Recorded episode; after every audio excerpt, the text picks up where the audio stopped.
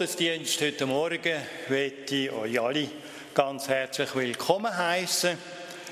Mit dem Vers, den ich schon vor 14 Tagen vor Pfingsten, also eine Woche vor Pfingsten, als Eingangsvers gewählt habe, ich kann ihn heute nochmal reinnehmen. Dort heißt es in Johannes 16, in diesen sogenannten Abschiedsreden von Jesus, wo er am Schluss von seiner Wirksamkeit in der Passionswoche ziemlich sicher mit seinen Jüngern nochmal hat. Das heißt, es ist gut, dass ich weggehe, denn wenn ich nicht weggehe, kommt der Tröster nicht zu euch.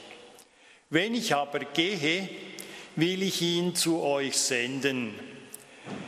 Und er wird der Welt die Augen auftun über die Sünde und über die Gerechtigkeit und über das Gericht. Wenn aber jener der Geist der Wahrheit kommen wird, wird er euch in alle Wahrheit leiten. Er wird mich verherrlichen. Danke, es ist ein wunderbares Wort von Jesus, wo klar macht, dass mit dem Tod und der Auferstehung und der Himmelfahrt eben nicht alles vorbei ist, sondern es eigentlich erst richtig anfängt. Er wird mich verherrlichen. Der Heilige Geist wird es schaffen und bewirken, dass Menschen zu allen Zeiten und auf der ganzen Welt Jesus als der Auferstandene, als der verherrlichte Sohn Gottes dürfen erkennen. Wir singen zum Anfang ein Lied, ja, vom, ja, das sieht man auch fast nicht, he? vom Ambrosius Blarer. Der Ambrosius Blarer ist ein äh, Reformator im süddeutschen Raum, im Kloster Alpiersbach ist er ursprünglich gewesen, zuerst im Schwarzwald und dann ist er nach Konstanz gekommen und hat dort die Reformation eingeführt und schlussendlich ist er die letzten, ich glaube 15 oder 20 Jahre in Winterthur gelandet und hat dort die Reformation durchgezogen und in der Schweiz ein wackerer Helfer vom Zwingli. Er gehört nicht zu den Reformatoren, die in der ersten Reihe gestanden sind, wie der Galvin, der Zwingli oder der Luther oder andere. Aber er ist einer aus der zweiten Reihe und die braucht manchmal eben auch. Nicht nur die grossen Haudegen wie der Luther oder Kämpfer wie der Zwingli, sondern auch Bewahrer, eben wie es der Ambrosius Blarer war, oder bei uns im Aargau der Bullinger, der ja auf den Zwingli gefolgt ist. Wenn wir ihn nicht hätten, wäre es vermutlich mit der Reformation auch schwierig geworden. Es ist gut, hat Gott ganz verschiedene Gottesmänner. Und der Ambrosius Blarer hat erzielte Kirchenlieder geschrieben, Äh, unter anderem das bekannte Pfingstlied, das wir miteinander singen wollen, 503, Vers 1, 2 und 5.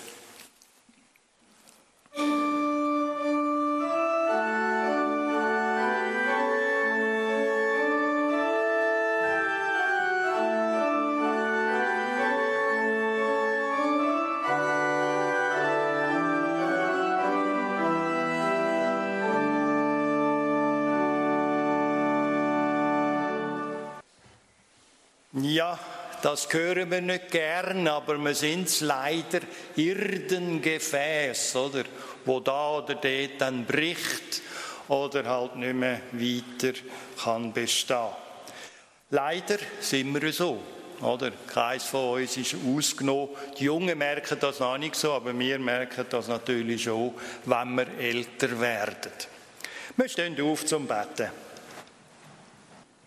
Vater im Himmel, großer und heiliger Gott, dir wollen wir danken für all die vielen ganz verschiedenen Gottesmänner und Reformatoren, die wir auch haben in der Schweiz.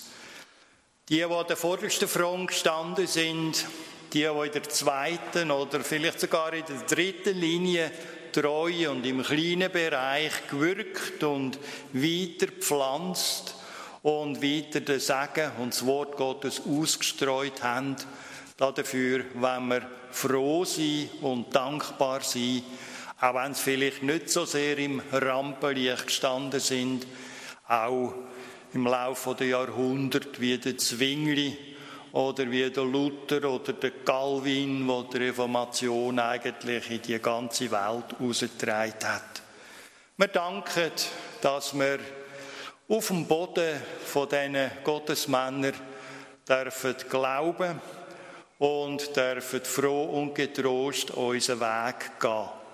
Wir sind dankbar, dass wir von Pfingsten her kommen und das Wissen haben, dass Kille nicht kann überwunden werden und dass eigentlich der ganze Ablauf der letzten 2000 Jahre zeigt, dass es darf trotz allem immer wieder weitergehen. Das wollen wir auch bitten für die heutige Zeit, auch bitten für den heutigen Sonntag und die nächste Woche. Segne du uns. Amen. Wir sitzen.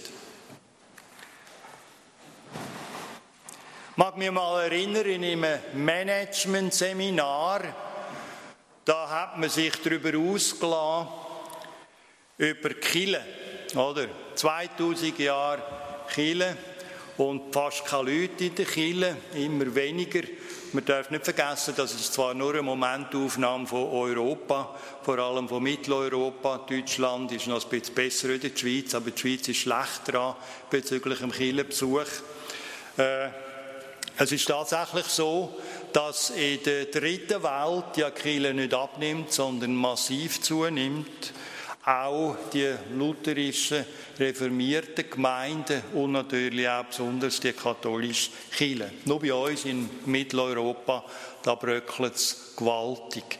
Und dann hat im Management-Seminar einer gesagt, das ist ja fürchterlich, äh, die Kirche, die ihr da vertretet. Und dann hat äh, ein noch ich weiß jetzt nicht mehr, welcher Kirchenratspräsident das war, gesagt, aber immerhin bestehen wir schon 2000 Jahre. Wie es dann bei euch aussieht in 2000 Jahren, da wollen wir dann noch schauen. Denken ist eine gute Antwort. Also auf jeden Fall nicht Köpfe hängen, sondern froh und getrost einfach in die Zukunft schauen. Pfingsten und die Sonntage nach Pfingsten, wir werden es dann noch sehen, sollen ja auch vor allem prägt sein vom Loben und Danken. Ich weiß nicht, wie gut Sie das Kirchenjahr kennen. Das Kirchenjahr beginnt ja mit dem ersten Advent, also nicht mit dem ersten Januar, sondern mit dem ersten Advent. Letzten Sonntag haben wir Pfingsten gefeiert und der heutige Sonntag trägt den Namen Trinitatis. Er erinnert daran, dass Gott in Dreieinigkeit zu finden ist, Gott Vater, der Sohn und der Heilige Geist. Und so trägt eben dieser Sonntag heute den Namen Trinitatis. Der nächste Sonntag ist der erste Sonntag nach Trinitatis, der übernächste, der zweite Sonntag nach Trinitatis und so geht das weiter bis zum Ewigkeitssonntag. Ich habe als Jugendlicher schon immer wieder den Neukirchner Kalender gelesen. Meine Eltern hatten ihn und ich habe dann halt die Kalenderblättchen auch gelesen und da hat es immer geheißen, der zweite Sonntag nach Trinitatis, ich habe überhaupt nicht gewusst, was das meint, der dritte Sonntag, der zehnte Sonntag und ich habe gedacht, warum hört das überhaupt nicht mehr auf am Sonntag mit dem Trinitatis? Nun, am Ende des Kirchenjahres haben wir ja den Totensonntag. Und vor dem Totensonntag, dem Ewigkeitssonntag, ist eben der letzte Sonntag nach Trinitatis. Je nach Osterfest sind es vielleicht 24 oder 27 Sonntage nach Trinitatis. Und man hat eigentlich den Eindruck, nach Karfreitag und Ostern, da versandet das Kirchenjahr. Auffahrt, das Gerät, das kann man noch einordnen, das geht noch so, aber schon bei Pfingsten wird es schwieriger. Bertolt Brecht, der war ja kein Christ, sondern ein Atheist, hat es spöttisch so gesagt. An Pfingsten sind die Geschenke am geringsten. Oder Ostern, da gibt es wenigstens noch Ostereier oder es gibt Osterhasen oder andere Dinge, aber nachher versandet das Ganze. Eigentlich schade, dass mit Pfingsten und diesen Sonntagen nach Trinitatis irgendwie so gar nichts mehr richtig anzufangen ist. Vor einigen Jahren, da gab es den Werbeslogan für die Lastwagen, ein Slogan, den das Lastwagengewerbe erfunden hat. Damit war gemeint, schrötig, aber nötig. Oder vielleicht mögen Sie sich daran erinnern, wenn Sie sich auf der Autobahn hinter einem großen LKW befunden haben und sich daran gestört haben, dass der vielleicht wieder überholt, irgendwann einem Stutz und man nicht mehr daran vorbeikam, vielleicht drei Minuten lang, weil der so lange gebraucht hat, schrötig, aber nötig. Und so habe ich gedacht, ist eigentlich auch mit dem Pfingstfest und den Sonntagen danach, mit dem Trinitatisfest, all das steht irgendwie so quer in der Landschaft. Die Menschen wissen nicht mehr so recht, wozu das alles gut ist. Brauchen wir Pfingsten überhaupt? Brauchen wir die Trinitatis-Sonntage überhaupt? Wir wissen, an Pfingsten, da feiern wir das Kommen des Heiligen Geistes. An Pfingsten wird die Gemeinde Jesu geboren. Eine kleine Anzahl, wie hat es hier geheißen im Kirchenlied vom Ambrosius Blarer, ein trostloses Häuflein ist da zusammengesessen.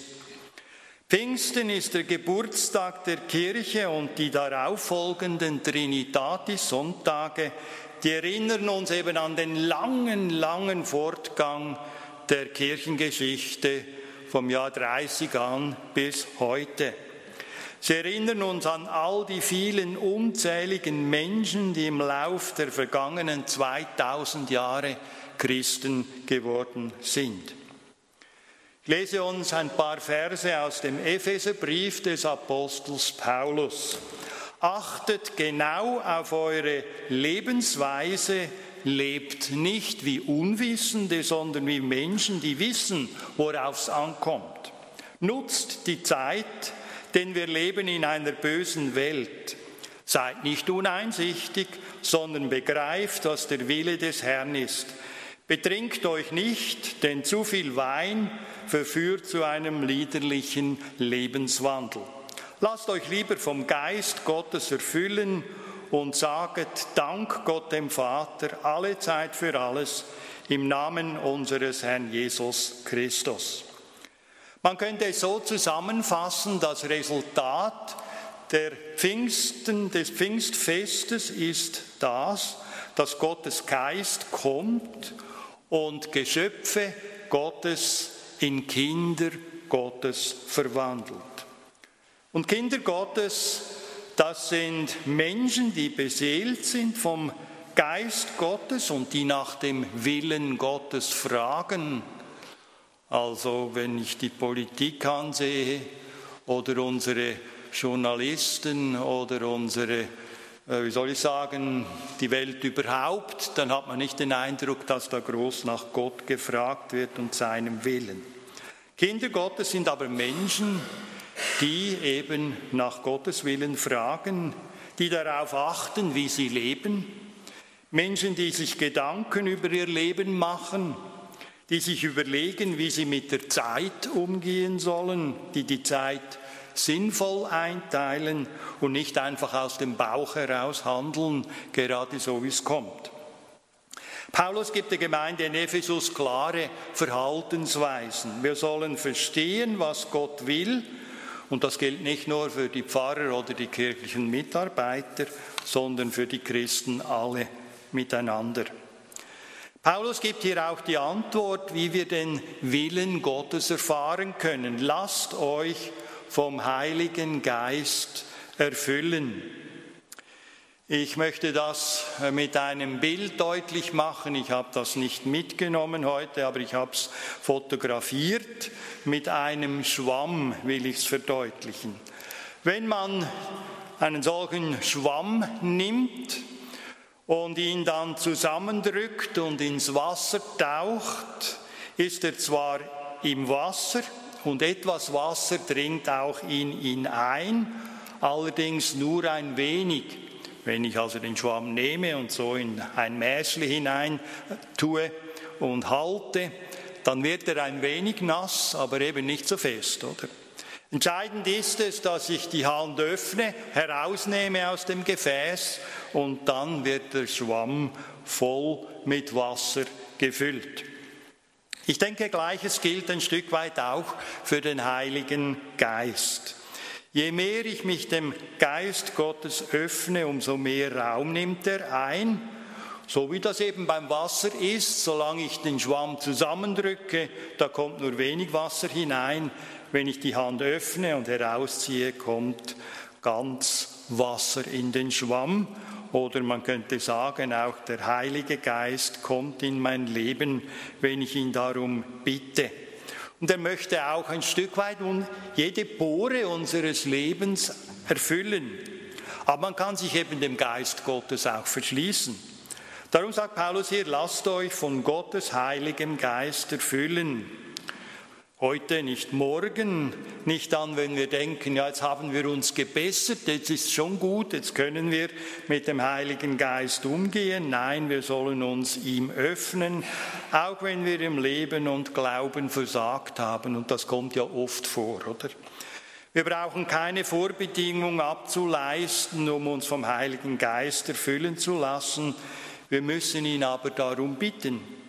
Denn der Geist ist nicht jemand, der ohne unseren Willen einfach über uns kommt. Gott respektiert uns, wir müssen es wollen. Darum sagt Paulus hier, lasst euch erfüllen.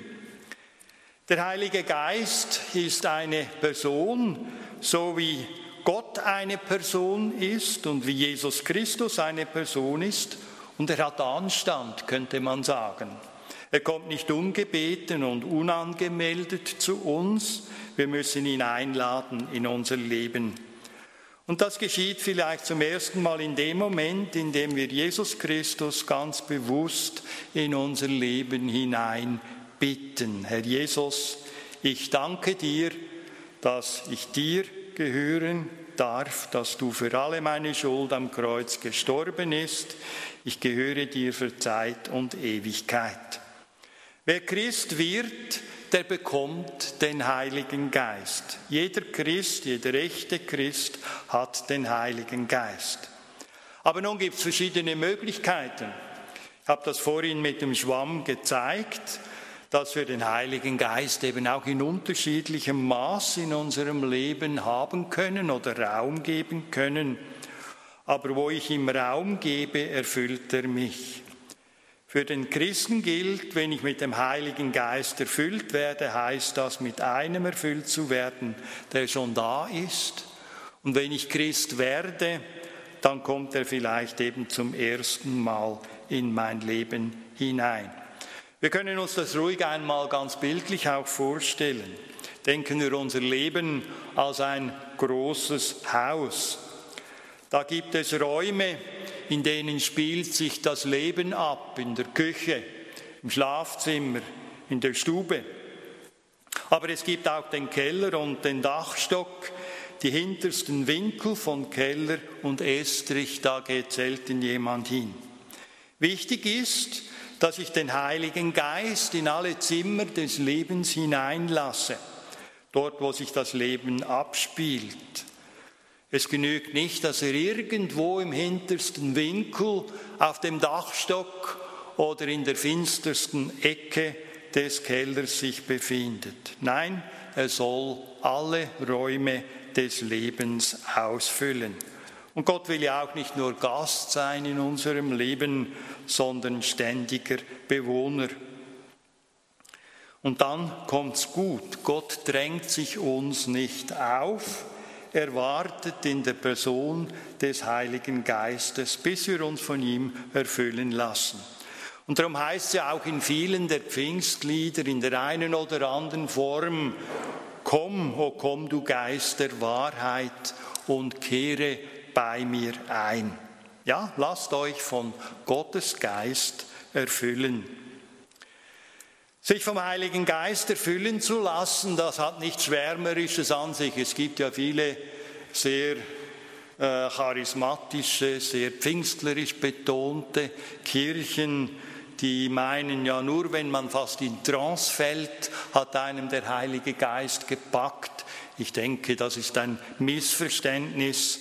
Wichtig ist, dass Gottes Geist unser Leben, unsere Seele, Kopf, Herz und Hand bewegt und wir auch einen klaren Kopf bekommen. Gottes Geist macht uns sehend. Er erschließt uns den Glauben, er macht uns die Bibel deutlich, Gottes Willen macht er uns auf und ohne Gottes Geist ist alles unklar und undeutlich. Ich möchte Ihnen das mit den folgenden Überlegungen deutlich machen. Ich habe immer gedacht, ich würde eigentlich relativ gut sehen.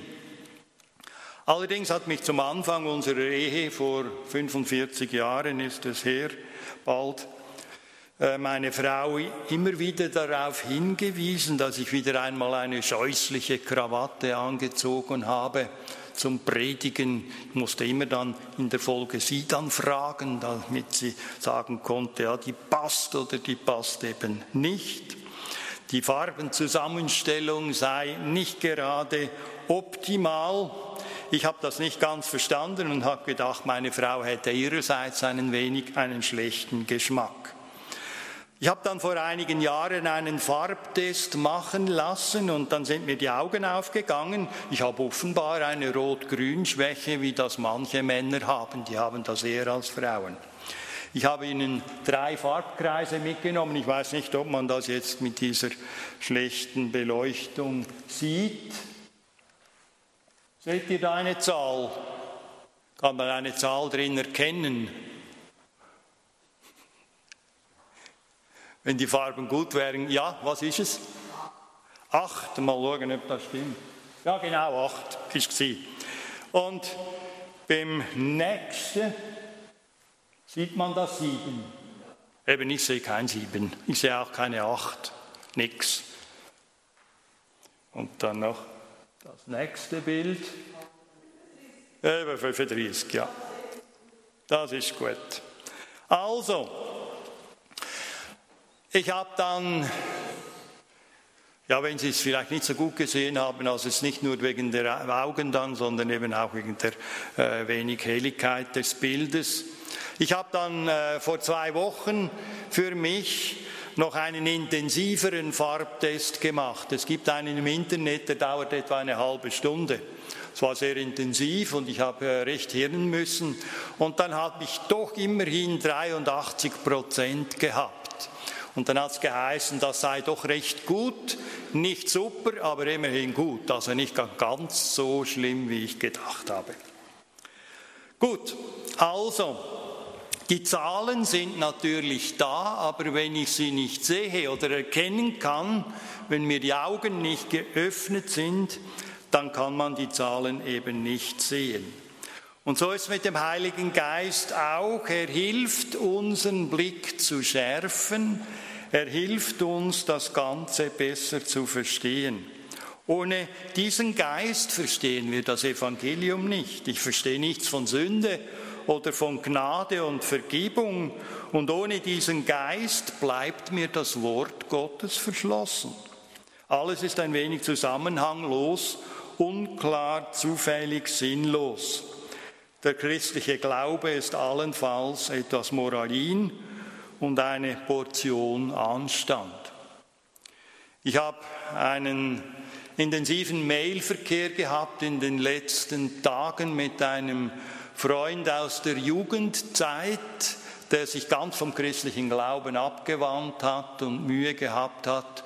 Und jetzt ist er älter geworden und gebrechlicher, wie ich auch, und hat wieder neu angefangen, über das Leben nachzudenken und hat mir einen Haufen Fragen zum Thema Glauben und Bibel gestellt. Ich bin immer noch dran am Beantworten, Mail hin, Mail zurück. Und ich spüre, wie Gottes Geist ihn langsam auf die wichtigen Dinge hinweist. Erst der Heilige Geist schenkt geöffnete Augen.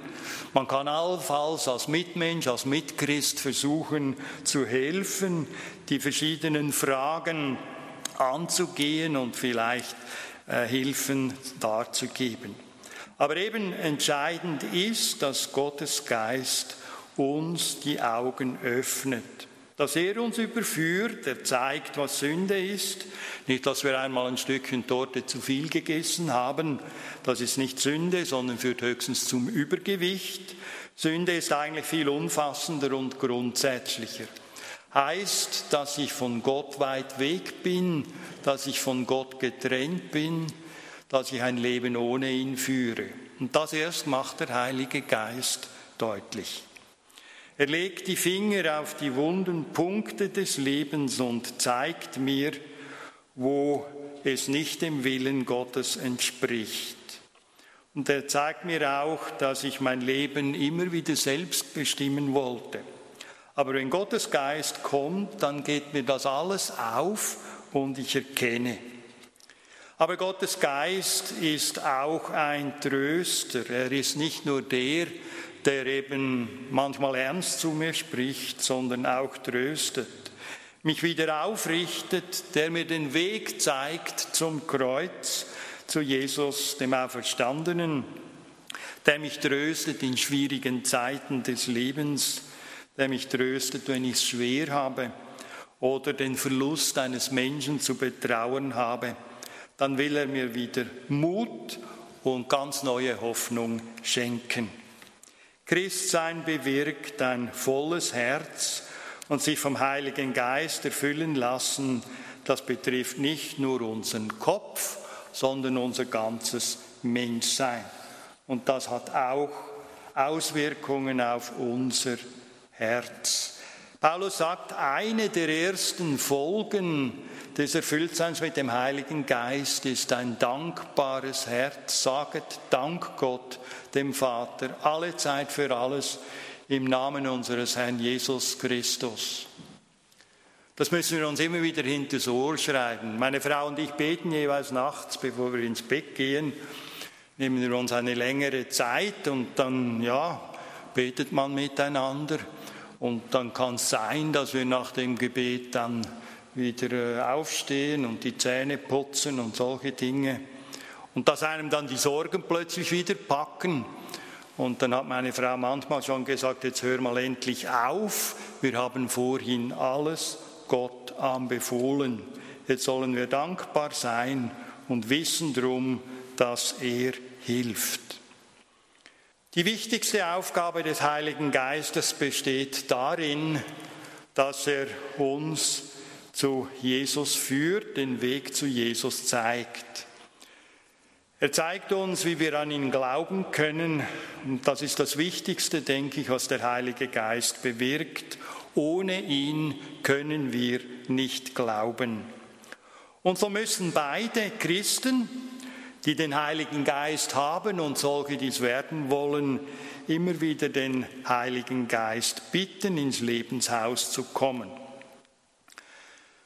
Eben, es gibt Christen, die sagen, ja, also wenn du glaubst, wenn du vertraust, wenn du Gottes Wort hast, dann müsste eigentlich alle Tage Sonnenschein sein im Leben. Aber das ist so nicht der Fall, das wissen wir alle auch. Manchmal denken wir, es müsste mehr Gefühl im Christsein drin liegen, wir müssen überquellender, fröhlich sein. Dann denken wir, ich müsste es doch eigentlich fühlen, ich müsste es doch spüren.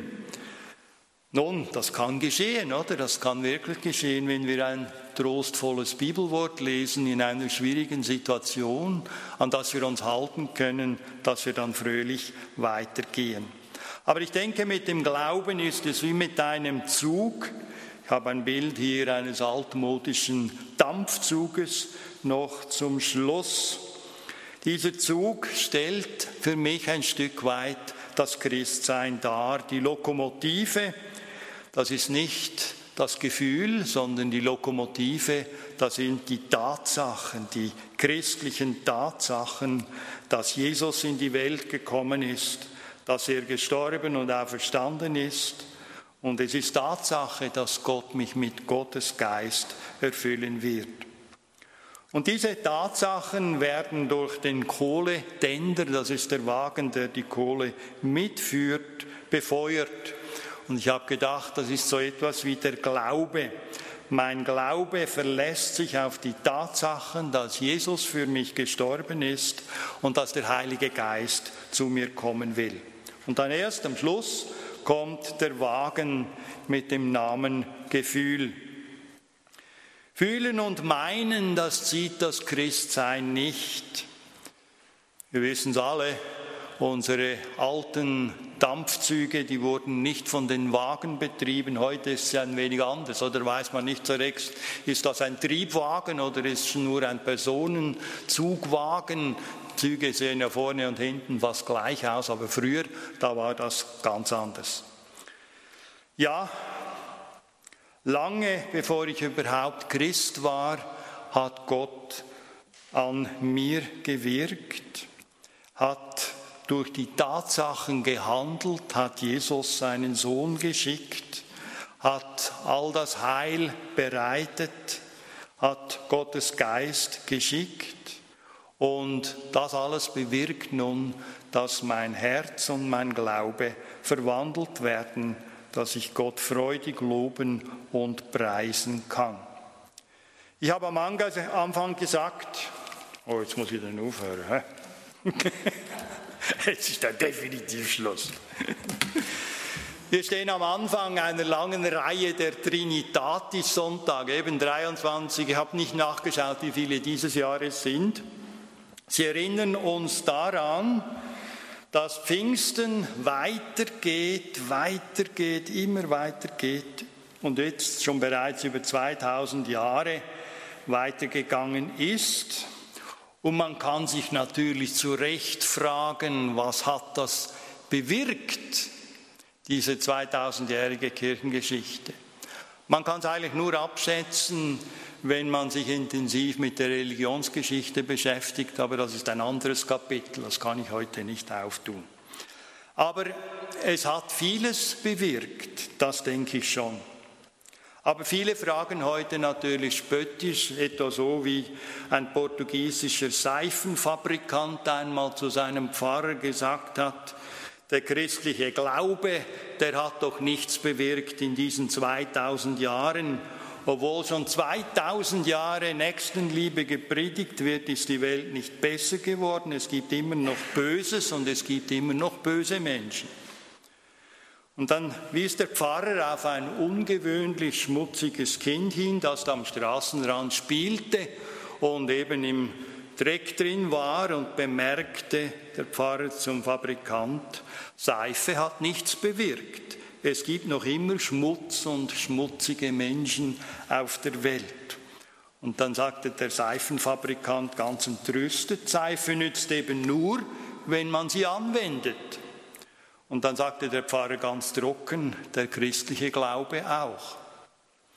Und so möchte also dieser Trinitatis-Sonntag und all die folgenden Sonntage darauf hinweisen, dass wir uns ganz praktisch mit Gottes Geist erfüllen lassen und uns von seinem Wort bestimmen und leiten lassen. O Herr, hilf, o Herr, lass wohl gelingen, heißt es in einem Spruch, und den stelle ich hier an den Schluss. Amen.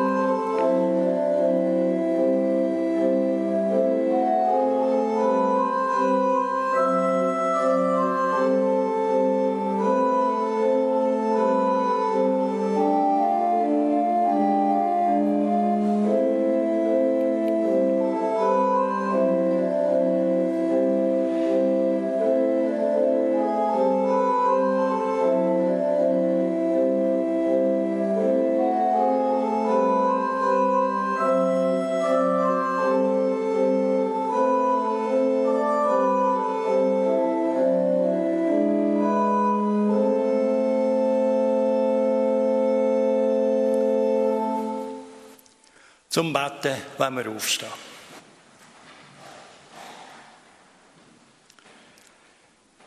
Herr Jesus Christus, dir danken wir von ganzem Herzen, dass du uns dein Wort geschenkt hast und dass du uns deinen Geist geschenkt hast, wo uns in alle Wahrheit, in alle Einzelheiten leitet und die Augen auftut. Und doch gibt es ja immer noch sehr vieles, wo wir nicht verstehen. So vieles, was uns Not macht. Aber das dürfen wir dir einfach anbefehlen. Du wachst darüber und über unser Leben. Du wachst über unsere Welt, auch wenn sie manchmal aus der Fuge geraten. Wir bitten um Weisheit für unsere Regierenden. Wir bitten um Weisheit für die Staatenlenker auf der ganzen Welt. Und auch in unseren ganz kleinen, überschaubaren Dörfern, wenn wir bitten, dass du Gnade und Barmherzigkeit immer wieder gibst und auch du deinen Geist auch Menschen bewegst dass sie richtig können entscheiden auch in ganz kleinen Angelegenheiten. Das haben wir auch für unser persönliches Leben. Bitte, dass du uns leitest und begleitest durch deinen Heiligen Geist. Und lass es auch in der Zukunft doch so sein, dass wir nicht nachlösen im Glauben, sondern spüren und erkennen, wir sind halt in einer langen Reihe von Trinitatis Sonntagen bis zum letzten Advent. So begleite und segne du jedes von uns, auch in dieser Woche. Amen. Wir singen Lied 506, nochmal ein Pfingstlied, Vers 1 bis 5.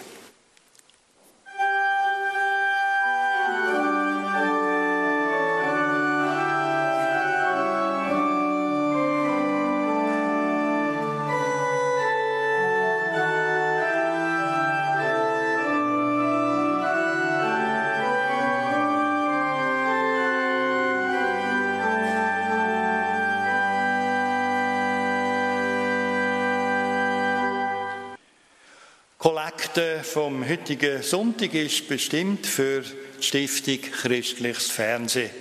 Haben Sie ja sicher auch schon jemand geschaut auf SRF 2.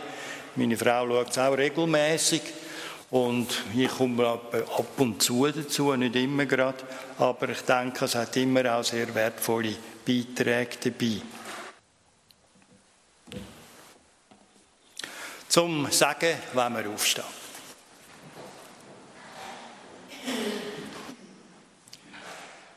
Herr, und nun segne uns und behüte uns. Herr, lass dein Angesicht leuchten über uns und sei uns gnädig.